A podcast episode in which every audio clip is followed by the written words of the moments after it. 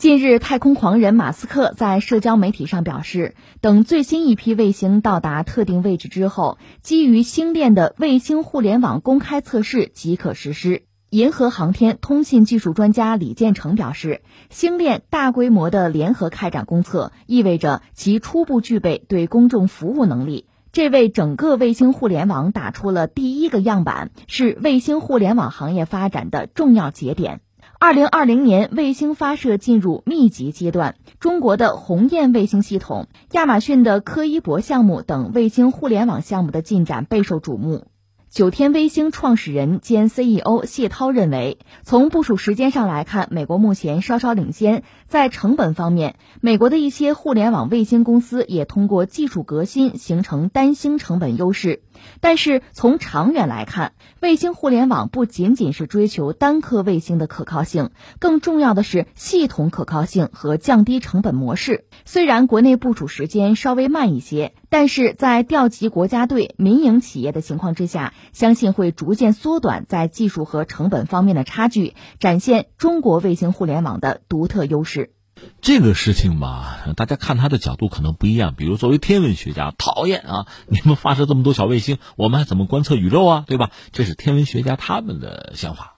从立场出发嘛，不有一个老词儿叫什么“屁股决定脑袋”嘛？你的立场，你所在的位置，实际上决定了你的态度，对很多问题的观点，是吧？嗯，我们就多换几个位置，多看看这事儿，可能就会全面一些。那说起我的印象，对这个事情应该是二零一五年左右吧，这个概念一下子提出来，很多很多企业吧，首先是企业吧，一拥而上。你看，美国特别典型的有这个马斯克的 SpaceX，另外还有亚马逊啊，另外英国、加拿大，甚至像韩国，韩国最主要就三星啊，这就一拥其上，都觉得这是个好概念。这个概念意味着什么呢？对于企业、对资本来讲呢，当然就是市场和盈利了。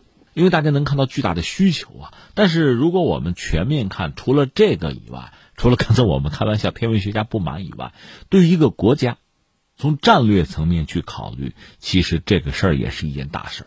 你比如说刚才我们说这个卫星互联网，现在一马当先的应该还是马斯克对吧？按照马斯克他的设想，他的这个星链计划大约得有四万两千颗到五万颗低轨卫星，就真正的全盛啊。全虚全伪的时候啊，大概是这样，这就不是一个卫星群的概念，是一个卫星层了。因为它覆盖就轨道的高度呢，低是三百五十公里，高能到一千八百公里。你说都在三百五十公里放不下呀？你想一下子你说四五万颗卫星就围着地球要转吧，而且低轨卫星嘛，怎么这两小时也得转一圈绕着地球吧？它是环地球形成一个就是近轨的一个，甚至你可以说是个阵地。这个阵地，你说是个商业阵地也行，说有潜在的军事用途也行。那么这种卫星互联网，它给我们用户吧，将来比如说我掏点钱，我也利用它这个互联网。这互联网几块啊？你看，比如发射，这涉及到火箭，对吧？这是一大块。另外呢，就是它这个星链，天上一堆卫星。另外，你手里会拿一个终端呢。你比如说，我用 GPS，我用北斗，它会有一个终端。这个终端，你比如说放到汽车里，放到手机上都可以。那你要用星链的话，你得用人家的终端。就这么几块啊，那么对于消费者、对用户来讲，我们考虑的呀，成本低不低呀？这个服务舒适不舒适、便捷不便捷呀？方不方便？我们考虑的是这些东西。但是你想，对于国家这个层面，特别在全球范围内啊，主要经济体竞争，你要从这个层面来看，或者说，呃，对于就国际卫星发射。这个发射本身它有规矩啊，因为这里边有权益啊。从这个角度看，你能看到什么？我们请问，这就涉及到国际卫星发射。那卫星总是要占轨道吧？轨道不是无穷无尽的，就如同你说，我们五 G 信号它还有个频率的问题呢。所以这都是资源。低轨道呢，离地球就比较低了嘛。刚才我们讲大概两小时吧，用不了，差不多绕地球一圈对地面的观察也好，通讯也好啊，控制也好是比较容易的。空间传输呢近嘛，损耗也小。卫星形成地面的覆盖的区域吧，包括单位时间内，它对。地面的扫描的这个区域其实也快也大。但是呢，因为低轨道嘛，这个卫星的位置的资源、信号的频谱和这个外太空比起来，不像外太空那么丰富，这就有限呗，有限就要争抢啊。所以这个领域就是低轨卫星的区域，这是大国竞争很关键的一个领域。当然，你可以说是个新领域，但是大家都发现它非常有用。我开个玩笑，我哪怕发射石头，我把低轨卫星的轨道我全占了，你们怎么办？你们也没机会了。你想过没有？就马斯克这个星链计划，一下四五万颗，打到天上去，是每个卫星是有寿命的。只要我有钱，我有能力，以新换旧，那这地儿永远是我的了。这个恰恰我们要说，在全球范围内吧，你说卫星的发射啊、轨道，包括频率的占用啊，这实际上是有规矩的。有一个国际电联，简称叫 ITU 哈，它是有一个基本的规矩。这规矩说出来吧不好听，就是先占先得呀，谁先占谁先得，后来者是不能干扰前者呀，这算是一个基本的国际准则、国际惯例。所以实际上我们讲，马斯克这一把撒下去哈，最后四五万颗卫星打上去。那等于实际上，只要你能续上，就有的卫星寿命到了，你能换新的，那么你等于永久可以占据这个低轨卫星这一层，合法的产权就是你的了，而且国际法会保护，别人不能抢不能夺呀。你说那我的领空，抱歉，这是在大气层之外了，大气层内领空嘛，这领空是你的，谁要是入侵你的领空，你可以把人家打下来。那你说卫星？如果你说垂直看它这个位置恰好在你的这个领空范围内，你把人家干下来，你试试，那是违反国际法的，因为那是大气层外，不是领空了，那等于战争行为了。所以马斯克干的这个事儿呢，那在呃围绕地球吧，就整个世界范围内，你看低轨上，包括中国在内，他完全给你包起来了，用他的这个卫星阵列，像个像个阵地一样，而且很厚，三百公里到一千八百公里吧，这个高度内。四五万颗卫星天机，你想这是个什么概念？如果有一天马斯克的公司黄了，其他公司把它买了，你想那会怎么样？如果美国政府出手接盘了这个太空基础设施，你想那会怎么样？如果不单说是说美国政府，干脆美军接手，这种可能性有没有？这种危险存不存在？所以仅就这一点，其实你说马斯克做这个事情，美国还有很多企业也觉得这个事儿值得一做。另外就是包括中国在内，很多国家不会听之任之啊，这事儿必须奋起直追啊。你说不用着急吧，我有办法。这个国际电联就是国际电信联盟啊，我们找他申请，申请这个轨道，我们把它先占下来，然后我不用行不行？那也不行，因为人家是有具体的规定的。就是你申请卫星频率可以啊，包括轨道那个位置吧，这是资源了。你如果申请了是吧？有许可证，给你许可证，那给你时间两年，两年内你这个星座百分之十的卫星你得做出来，你得部署上。五年之内你星座百分之五十的卫星你要部署上，再给你一点时间，七年内你星座百分之百的卫星你要部署好。如果你做不到，就没有满足刚才我们说的这个要求啊，你不申报那个星座的规模，那我们就要削减。因为我们不是说了吗？卫星的频率也好啊，这轨道位置也好，这个资源是稀缺的，所以大家必须遵守这个规则。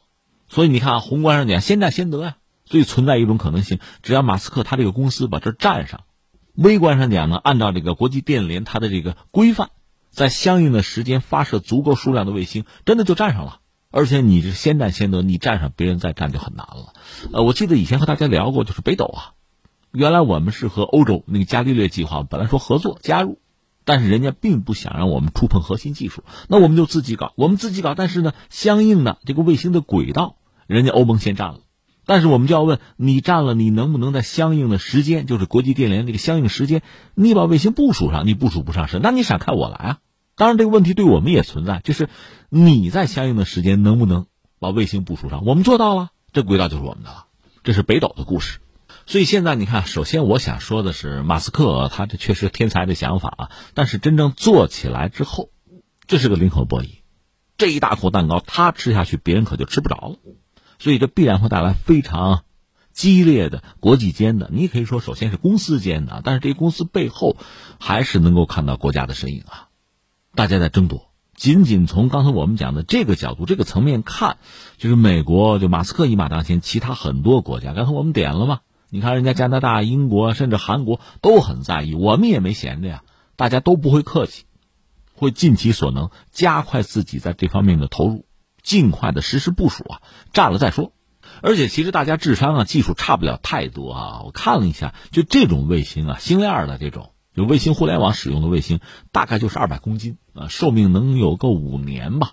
就你综合要考虑吧，它确实成本是不能太高的，而且确实一撒一大片啊。那这带来一个什么后果呢？就是你要发射它大量的卫星，你像马斯克他几万颗卫星要发射，那是巨额的成本啊。怎么来降低这个成本？马斯克他那个猎鹰系统，他的卫星比如第一级。包括里面很多关键的零部件可以回收再利用吗？他通过这种方式可以压火箭的成本、压发射的成本，最终让星链计划的成本降下来。那最终啊，推到最后就是服务客户、消费者，你掏的钱，这不成本也就低了吗？它是这么一个策略。这个策略显然会被主要的竞争者都采用，包括我们中国。你说火箭的重复使用这方面技术，我们也在搞啊，而且局部的成果已经有了。而且我看，就现在你在网上可以搜公开的资料，有些研究报告就在讲，就是我们要搞类似的计划，就是发射大量的这个卫星啊，就用于组网啊。你用什么火箭来发射？这很讲究。你看啊，大中小都有用。你比如大型火箭，呃，马斯克现在他们那个火箭猎鹰火箭一次可以打上去六十颗，这是标准的大型火箭吧？大型火箭的问题是什么呢？那就是成本高啊。另外呢，它制作就生产那个火箭的周期、测控周期相对是比较长。所以，大型、中型运载火箭来组网，然后用小型的运载火箭来补网。通过这种方式，可以呃最高的效率、最低的成本完成这个组网。说到这儿，就说到中国。中国确实有自己的优势，就是我们的工业体系很完整吧。你说做火箭也好，做卫星也好。特别是所谓大批量的生产，所谓的白菜化。你像前段时间我们关注亚美尼亚和阿塞拜疆之间的这个战争啊，阿塞拜疆用了大量的这个无人机。如果真打无人机战争的话，中国确实有自己的优势，就是大规模的生产能力啊。我用我巨大的产能可以转化成一个无人机的规模，我淹死你，对吧？这是一个玩法。所以实际上，如果在就是所谓星链这类的卫星发射这个层面，中国你看，二零一九年中国已经是全球火箭发射次数最多的国家了吧？呃，应该是就是全年发射三十四次。其实如果说是要搞这种卫星互联网，那是巨大的发射需求了。当然有一点就是美国人搞星链，他不可能使用中国的火箭，那中国的火箭只能看来首先只能是为中国的卫星服务了。所以我们火箭的产能啊，发射场的资源啊。如果我们搞这个卫星互联网的话，这个反而是我们应该很好的协调统筹考虑的。因为所谓卫星互联网，确实有一个问题是什么呢？就是它的建设也好，维护也好，费用是很高昂的，最后会摊到使用成本上。而要搞这个卫星互联网呢，你要想提升自己商业的竞争力，其实成本是最要考虑的一个问题。而且地面上有五 G 啊，五 G 的压力。这竞争啊，也会带来很严峻的形势。所以，作为卫星互联网，它规模大、卫星多、发射任务繁重，所以它的成本控制就变得至关重要。但是，刚才我们讲，首先我们就讲，如果它真的是作为国家利益很重要的一个方向，而且在这个领域是不进则退啊。